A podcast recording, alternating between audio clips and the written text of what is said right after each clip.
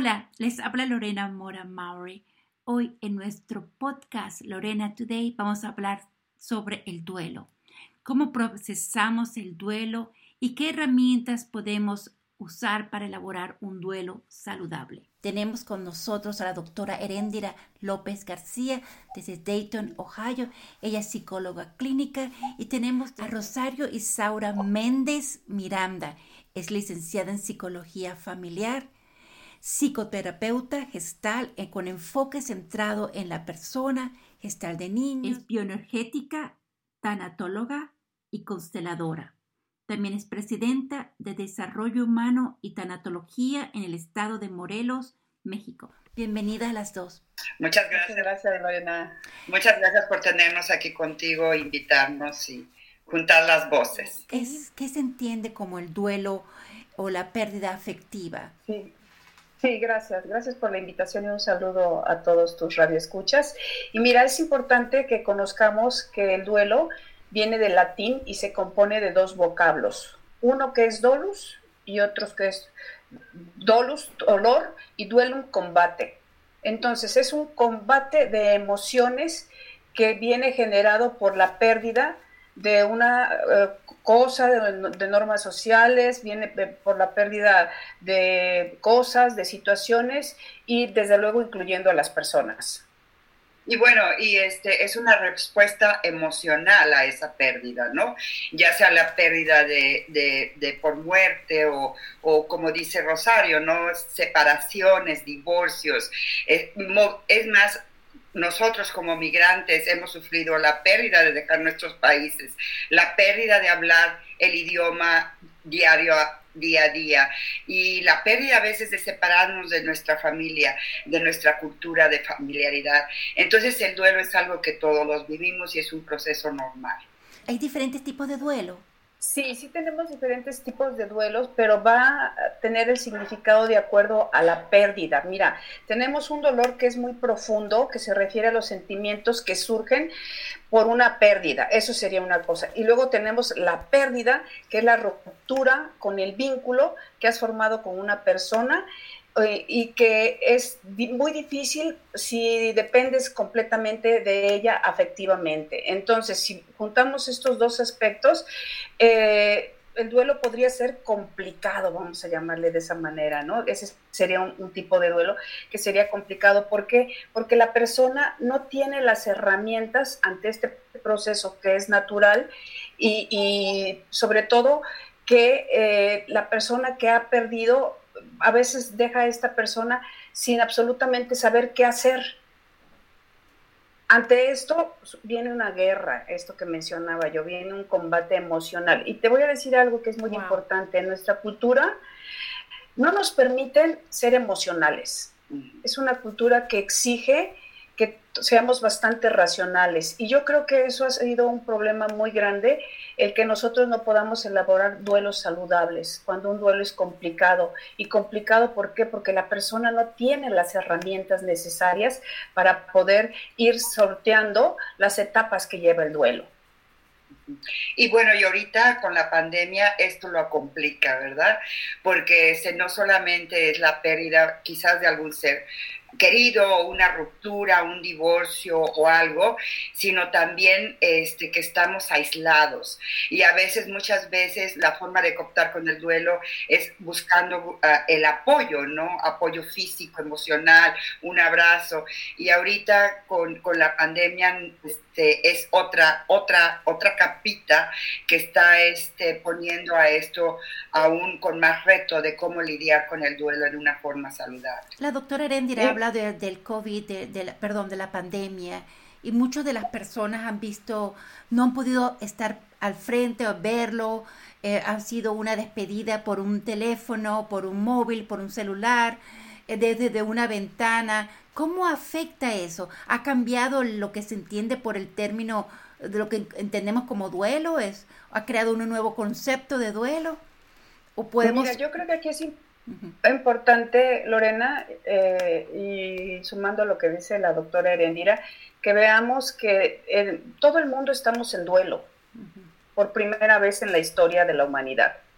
Todos estamos en duelo porque hemos perdido nuestra libertad, nuestra seguridad, a nuestros familiares, muchos han perdido su trabajo. Entonces, esto se conjunta de una manera tan grande que no sabemos procesar. Y luego, los rituales, porque eh, la ritualidad es muy importante cuando se genera una pérdida. ¿Por qué? Porque eso nos permite que nosotros vayamos procesando esta idea, no tan solo desde la parte psicológica, sino también desde la parte emocional. Cuando nosotros no tenemos un ritual y no podemos despedir al cuerpo, vamos a llamarlo así, porque no lo ves, eh, no, lo, no, lo, sé cómo, cómo, esté siendo allá en los Estados Unidos, pero aquí en México a veces no, las personas no tienen oportunidad de despedirse, solamente como tienes razón, se comunican a través de un teléfono, de un celular, pero no saben si su familiar va a vivir o va a morir. En el caso de que muera, pues se quedan muchos asuntos inconclusos pendientes porque no, no vas a internar a una persona para que se muera, la vas a internar para que viva. Y en el momento en que tú el hecho de que solamente te entreguen, no lo viste, esa persona se queda con muchas preguntas de las personas que estos asuntos inconclusos como hace que y ahí entran las duelo, las etapas eh, de, no se duelo, inicie favorablemente. ¿Y por qué te digo? Porque los hubieras, somos seres si yo no lo hubiera llevado al hospital y necesitamos si yo lo hubiera, esa parte donde eh, vayamos viendo, porque el ritual, eh, si yo no hubiera hecho esto, duelo, entonces eso genera mucha culpa, que es la pérdida o muerte de una persona, y, tiene que llevar, aparte de que eh, genera mucha culpa, el hecho de no ver el mundo, estos dos aspectos, cuando llegas al mundo, es algo social, cuando te vas del mundo es algo social, y cuando estas personas que integran esta colonia, que integran tu condado, que integran este eh, tus familiares no pueden despedirse porque no les permitieron la cercanía, pues el, duelo es muy doloroso sumamente doloroso. Y vuelvo a la parte esa de nuestra cultura, ¿no? Que nosotros no sabemos cómo entendemos el duelo y hay que ser fuerte, no hay que llorar, hay que solucionar. Y yo creo que hace más difícil eh, salir adelante o sobrellevar el duelo, ¿no?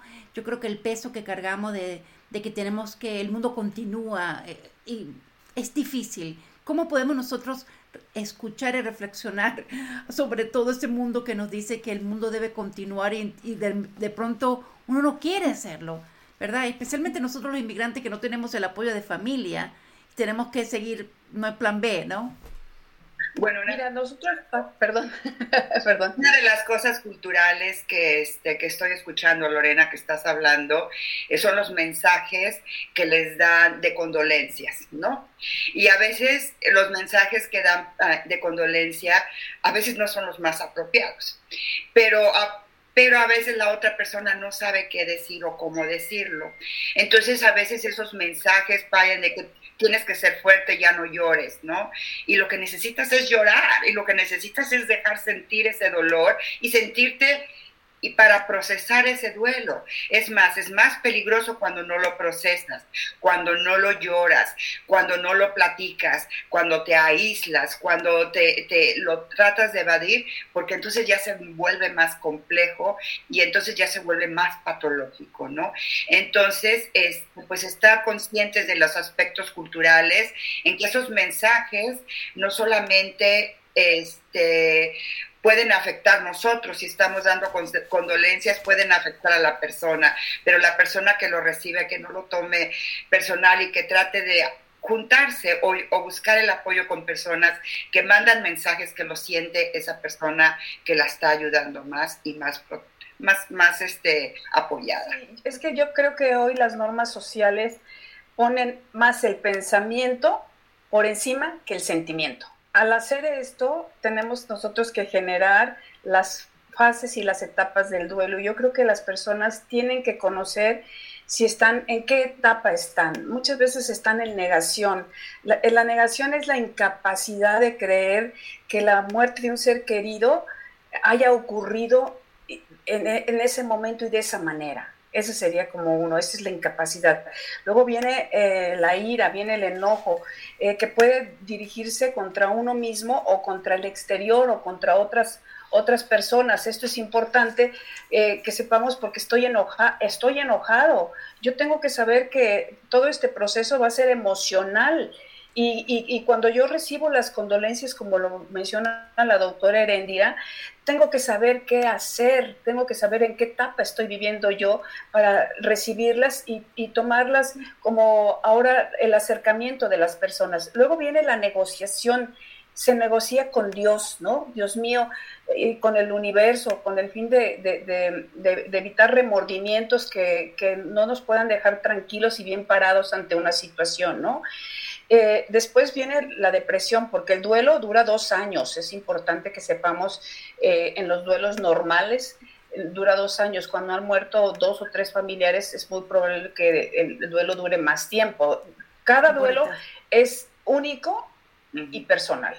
No, no, tenemos que revolver. Entonces, en la depresión, la persona se siente abrumada por la realidad, por la situación, eh, y, no quiere saber absolutamente de nadie, quiere estar sola. Todas estas etapas se van dando a través de los dos años, pero es muy importante que la persona sepa lo que está ocurriendo. Y luego viene la aceptación, que la aceptación puede ser al principio, ¿por qué? Porque la persona se tiene que dar cuenta que, la, que su familiar ha fallecido, pero también la aceptación viene al final, porque hay que reconocer en esta pérdida todas sus repercusiones, eh, aunque, no, no, aunque no necesariamente la persona esté a gusto con lo que sucedió. Es importante que, tomen en cuenta que van a pasar por estas fases o estas etapas para que sepan en dónde se encuentran emocionalmente hablando. Y esas etapas no, o sea, no es de que ya llegues a la aceptación y ya lo aceptaste y ya no vas a estar feliz para siempre. Puedes regresar y puedes encontrarte en otras etapas. Entonces, por ejemplo, este, mi esposo murió, murió a, el, en el año 2019, antes del COVID, qué bueno. Y después, este, mi hermano murió y él, murió en mayo del siguiente. Después, al mes, una prima mía muere. Entonces, yo, yo confronté varias pérdidas ya dentro de la pandemia, fuera de la pandemia, y voy por etapas. Y a veces, cuando, por ejemplo, tengo que ir, por ejemplo, ayer de accidente pasé por el hospital que él estaba, me viene la etapa de tristeza. Y, si, y luego me fui a hacer los impuestos y él los hacía, me viene la etapa de, del enojo, porque ahora tengo yo que hacer esto, ¿no? Entonces es muy importante, como dice este, la doctora, que, este, que reconocemos y normalicemos la experiencia y que pensamos, pues sí estoy triste porque la persona, la pérdida que tengo es grande para mí. Lo quise y este y pues este voy a voy a voy a extrañarlo, ¿no? Y voy a estar triste, pero hablar de esto es muy importante. Una de las cosas que queremos hablar ahora son los tipos de duelo. Hemos hablado de los diferentes tipos de pérdida, pero ¿hay diferentes tipos de duelo? Sí, mira, hay, puede haber un, duelo anticipatorio. Es, por ejemplo, el duelo anticipatorio es cuando te dan el diagnóstico de una enfermedad que no te va a llevar a la muerte, pero tienes un cáncer, por ejemplo, ¿no? Eh, existe toda la probabilidad de que toda la parte clínica y médica te ayude a salir adelante. Pero es anticipatorio, ¿por qué? Porque la persona tiene tiempo para elaborar todas aquellas emociones que son displacenteras, aquí es bien importante y aguas, y yo les digo a los radioescuchas que son muy importantes porque nosotros estamos muy acostumbrados a utilizar solamente emociones placenteras. Todas aquellas que nada más nos llevan al gusto, al bienestar, al sentirme bien, al que me vaya bien y todo. Entonces, cuando vienen las emociones que son displacenteras, esas no las quiero y no sé qué hacer y las quiero quitar a toda costa. Entonces yo creo que es muy importante que nos demos cuenta que nosotros tenemos un repertorio amplísimo emocional que va a operar cuando nosotros estamos en el duelo y en un duelo corto va a, operar tal vez esta incredulidad por la reacción que tiene la persona por la noticia. Luego tenemos otro tipo de duelo, ¿no? Que es el duelo, eh, ¿cómo se llama? Congelado, no sé cómo lo pueden decir ustedes allá, pero el duelo congelado es, ah, no, congelado, frío, como de hielo, que se quedó congelado porque eh, tú sabes que nosotros aquí en México tenemos mucha violencia y dicen que eh, cuando se llevan a una persona por secuestro, nunca la vuelves a ver. Entonces, eh, muchas familias han padecido aquí o cuando los levantan, como dicen aquí en México, no vuelves a saber de esa persona. Entonces, ese duelo se queda ahí congelado, como crónico, ¿no? siempre vas a estar añorando y recordando a tu familiar y nunca va a tener un final porque siempre la familia tiene la esperanza de, que regrese el, familiar y a ese le llamaríamos congelado. El, crónico va un poquito, casi todos van juntos, ¿no? Nada más dependiendo de, saber qué fue lo que pasó en la experiencia de las personas. Pero, por ejemplo, el crónico es como una enfermedad que siempre ahí va a estar, que está atendida clínicamente, pero ahí está permanentemente. Y el duelo crónico es igual, ahí va a estar todo el tiempo y cada vez que se hable de la situación o del suceso, la persona va a llorar y la persona va a estar ahí sin poder pasar de una etapa a otra. Ahora, las etapas que, mencioné anteriormente no llevan un orden, ¿eh? como lo mencionaba la doctora Erendira, no llevan un orden, pueden ser una antes, otra después y todo va a ser dependiendo de, de las personas. Luego tenemos el duelo patológico, que me gustaría que la doctora que es clínica pudiera hablar un poquito acerca de ello cuando hay algunas patologías. Bueno, y, este es cuando yo ya le llamo a nivel clínico, ¿no? Eso quiere decir, a veces hay personas que pueden lidiar con el duelo, con, su grupo de apoyo y, este, y hablar de eso. Pero llega un momento que quizás este, ya no sea suficiente y necesite uno una persona profesional. Una persona profesional en la cual eh, te, conduzca para llevar y, desarrollar este, estrategias para lidiar con, con, la pérdida de una forma más efectiva. Y también una persona objetiva que sabe cómo comunicar, cómo, cómo este, alentar, cómo apoyarte de una forma que necesitas en ese momento. No tiene nada de malo pedir este, ayuda, no tiene nada de malo hablar con una persona profesional, al contrario, es este, no es una debilidad, es es para hacer una fortaleza dentro de uno mismo. Y yo pienso, ahorita que hablas del duelo patológico, patológico, es cuando ya se, la fase del duelo se han pasado y vuelven y no como que no termina de sobrellevarse, superarse el duelo. Es cuando ya se convierte en... Cuando la depresión está muy fuerte. Sí, y han pasado años... No lo expliqué bien. Sí, y han pasado años de, de, lo que sería el duelo normal, pasan 3, 4, 5 años. También tiene que ver un poco con que la persona no ha aceptado, sigue en negación ante el suceso y, y puede tener que hayan pasado 10 años y tenga la ropa todavía en casa o tenga el lugar en la mesa puesta o la recámara sin quitar o que quiera o que hable todos los días con él, mira lo que voy a hacer de comer o mira lo que voy a hacer, hombres y mujeres, ¿eh? No, no, no me refiero única y exclusivamente al sexo femenino, pero cuando no has aceptado y estás en negación y han pasado muchos años.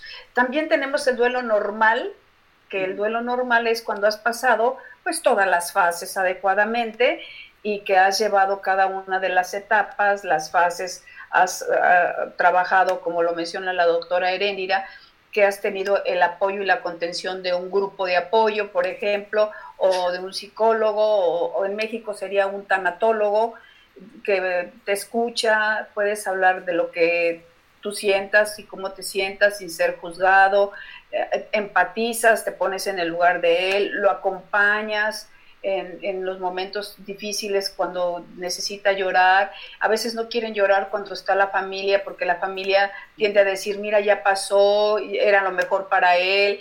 Y las personas no quieren escuchar eso. Las personas quieren que las escuchen a ellas de cómo se sienten, de cómo están. Y yo creo que sí es muy importante que las personas que nos están escuchando, que se encuentran en duelo, pidan apoyo.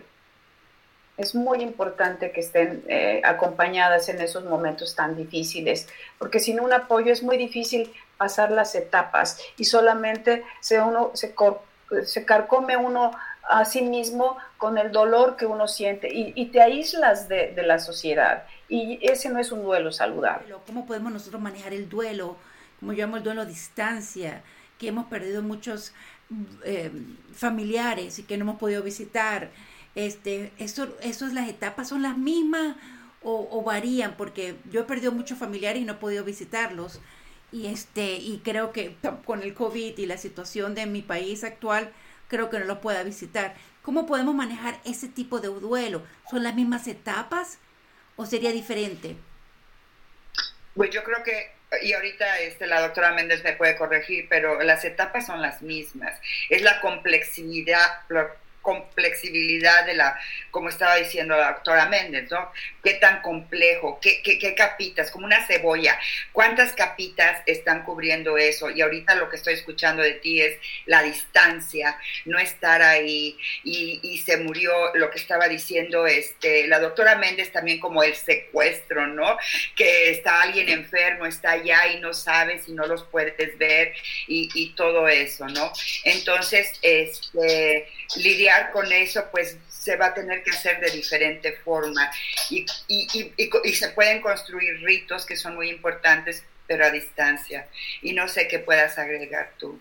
Sí, sí, sí, tomando, acabas de darle la, eh, la clave, doctora. Eh, los ritos son muy importantes. Puedes poner un altar en tu casa con la fotografía de la persona, eh, rezar un, rosario, reunirte pues con la familia, porque ahora no te puedes reunir con la comunidad y este pues encender velas, eh, acercarte a Dios, pedir por su alma, eh, pedir por la familia, pedir por todos los que están en, esta situación, por todas los, este, las personas que se han pasado por, por COVID, por las que viven y por las que no tuvieron la oportunidad de vivir, con una ritualidad lo puedes hacer. Hay una serie de, libros que pueden este, adquirir para ver los ritos que se llevan a cabo ante estas situaciones. Doctores, hemos hablado sobre el duelo, tipo de duelo, tipo de pérdida, hemos hablado acerca de este, pero lo más importante ahora es cómo podemos dar las herramientas, ¿verdad? A las herramientas para que es elaborar un duelo, lo que usted llama el duelo saludable nos pueden dar unas herramientas para que las personas que nos ven y que nos están escuchando eh, entiendan que de esta interesantísima conversación van a tener herramientas que los puedan ellos ayudar en qué etapa, sean lo que sea, en qué etapa se encuentren, pero ¿qué herramientas nos pueden sugerir? Sí, yo colocaría en primer lugar saber y aceptar que se está en duelo.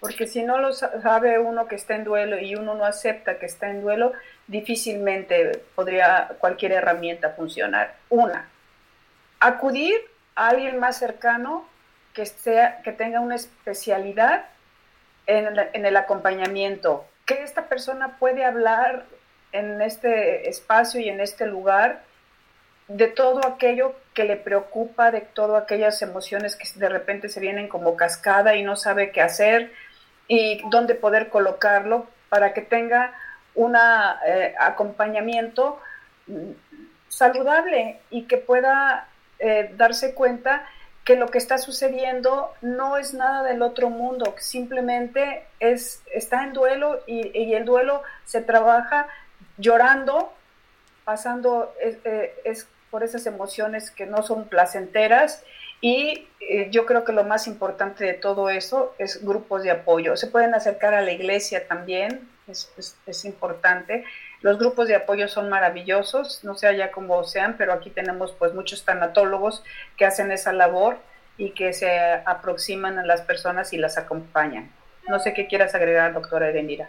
Este, yo, yo, yo recomendaría que, como dices tú, tener el conocimiento y escucharse a uno misma y tenerse mucha paciencia, porque va a venir y salir. Va, en el momento menos pensado, algo te va a recordar y te va a hacer llorar otra vez. Y ya cuando estabas sintiéndote bien y dijiste, ya estoy riéndome, ya estoy volviendo a lo que era yo antes, pasa algo, hay que tenerse paciencia, hay que escucharse a sí misma y hacer nuestras necesidades y este, no complacer. A veces nosotras las mujeres, este, por género, nos enseñan a ser más complacientes. Ahorita complácete a ti misma, a nosotras mismas y, consentirnos y cuidarnos, este, hacer cosas para levantarnos. Si, si la depresión te está diciendo quédate en cama, trata de levantarte.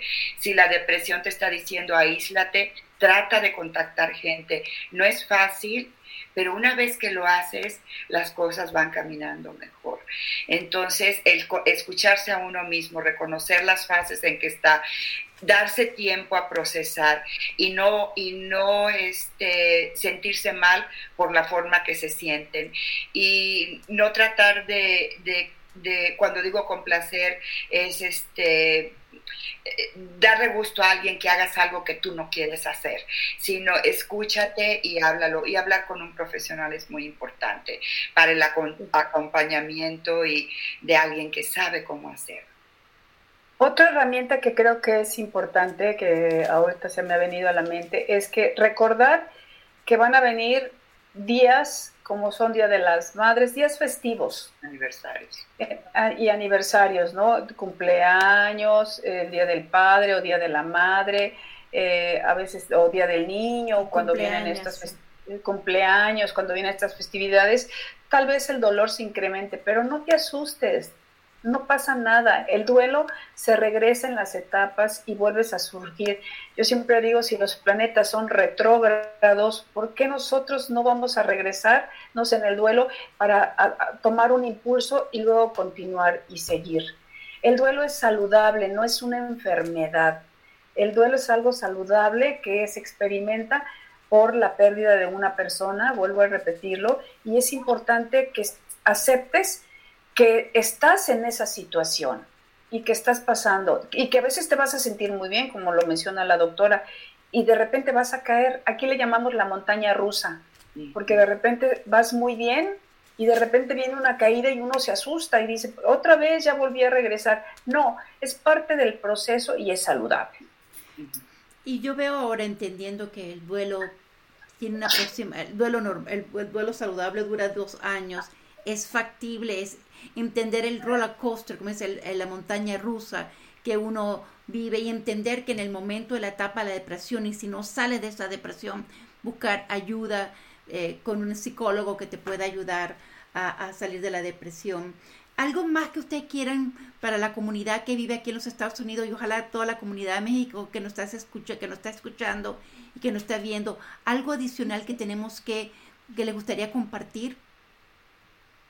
Ah, bueno, a mí sí, que, compartan la verdad, este, eh, estos nuevos elementos que tenemos como el teléfono, las llamadas por teléfono, eh, que se pongan toda la familia en Zoom también, en una computadora, para poder saludarse, para poder verse. Eso lo hace muy saludable y acompañando, acompañando la familia desde el lugar donde esté. Ahora es muy accesible todo esto y creo que esta nueva tecnología nos ha permitido aproximarnos más a nuestros seres queridos. Y también, hay grupos, también hay grupos de apoyo por, que lo pueden buscar por, este, por el internet, ¿verdad? Hay grupos de apoyo. Y grupos de apoyo es nada más juntarte con personas que han ido con el mismo proceso para hablarlo, para normalizar tu experiencia y, no, y para que no se espante uno porque viene eso, ese, esa montaña rusa dentro de ti y, y que a veces lloras y a veces no. Pero esto no sol, la persona no la vas a olvidar, pero el impacto no va a ser emocional, no va a ser tan fuerte como lo es al principio de, todo este tiempo. Bueno, y creo que es importante eh, agregar lo que acaba de mencionar la doctora Erenira. El duelo no es para olvidar. El duelo es para sufrir la pérdida y el dolor emocionalmente que ha causado que yo ya no tenga mi familiar o que yo haya perdido algo. Es normal y natural para todas las personas. No es una enfermedad. Muchísimas gracias. ¿Algo más para concluir la entrevista? Este, solamente que si tienen algún comentario o pregunta lo pueden escribir, ¿verdad? O algún tema que, quisieran uh, este, que abordáramos con mucho gusto, este, los leeríamos. Y este, doctora Méndez, ¿podrías nada más explicar rapidito qué es la tanatología? Porque aquí en Estados Unidos esto no es muy No existe o no lo ah, conocemos. la, tanatología es la disciplina que se encarga de estudiar todos los procesos relacionados con la muerte y sus pérdidas. Bueno, tengo la fortuna de tener a la doctora Méndez, que es especialista. Ella enseña clases, ella da cursos y ella ofrece terapia. ¿Qué ha aprendido usted desde, con este, de esa asociación, ese, esa organización que usted tiene cerca de, del desarrollo humano y la tanatología en Morelos? ¿Qué ha aprendido usted con esa asociación que nosotros no tenemos acá? Yo creo que los seres humanos estamos pasando por un momento muy difícil y que tenemos que unirnos. Y tenemos que unirnos en la dicha y en el dolor. Y a mí me parece que la tanatología eh, crea puentes, une distancias y ayuda a que la persona sea más saludable cuando se da cuenta que tiene sentimientos y tiene emociones por las cuales va a sentir diferente. Y lo que nosotros hacemos en esta asociación es que esa persona conozca que esa persona se instruya, que esa persona eh, pueda sentirse como se siente en un lugar donde está seguro, donde es respetado, donde eh, va a ser acompañado y desde luego donde va a ser escuchado. Bueno, muchísimas gracias a la doctora Erendira López García desde Dayton, Ohio, y la doctora Rosario Isaura Méndez Miranda desde Morelos, México. Muchísimas gracias. Gracias a ti. Gracias, Lorena. Igualmente. Gracias.